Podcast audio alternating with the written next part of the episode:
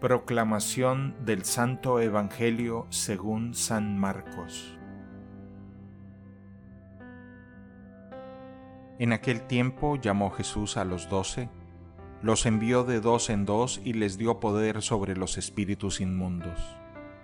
Les mandó que no llevaran nada para el camino, ni pan, ni mochila, ni dinero en el cinto, sino únicamente un bastón, sandalias y una sola túnica y les dijo, Cuando entren en una casa, quédense en ella hasta que se vayan de ese lugar.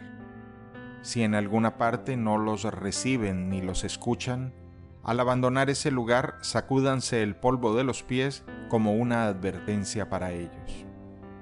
Los discípulos se fueron a predicar el arrepentimiento. Expulsaban a los demonios, ungían con aceite a los enfermos y los curaban. Palabra del Señor.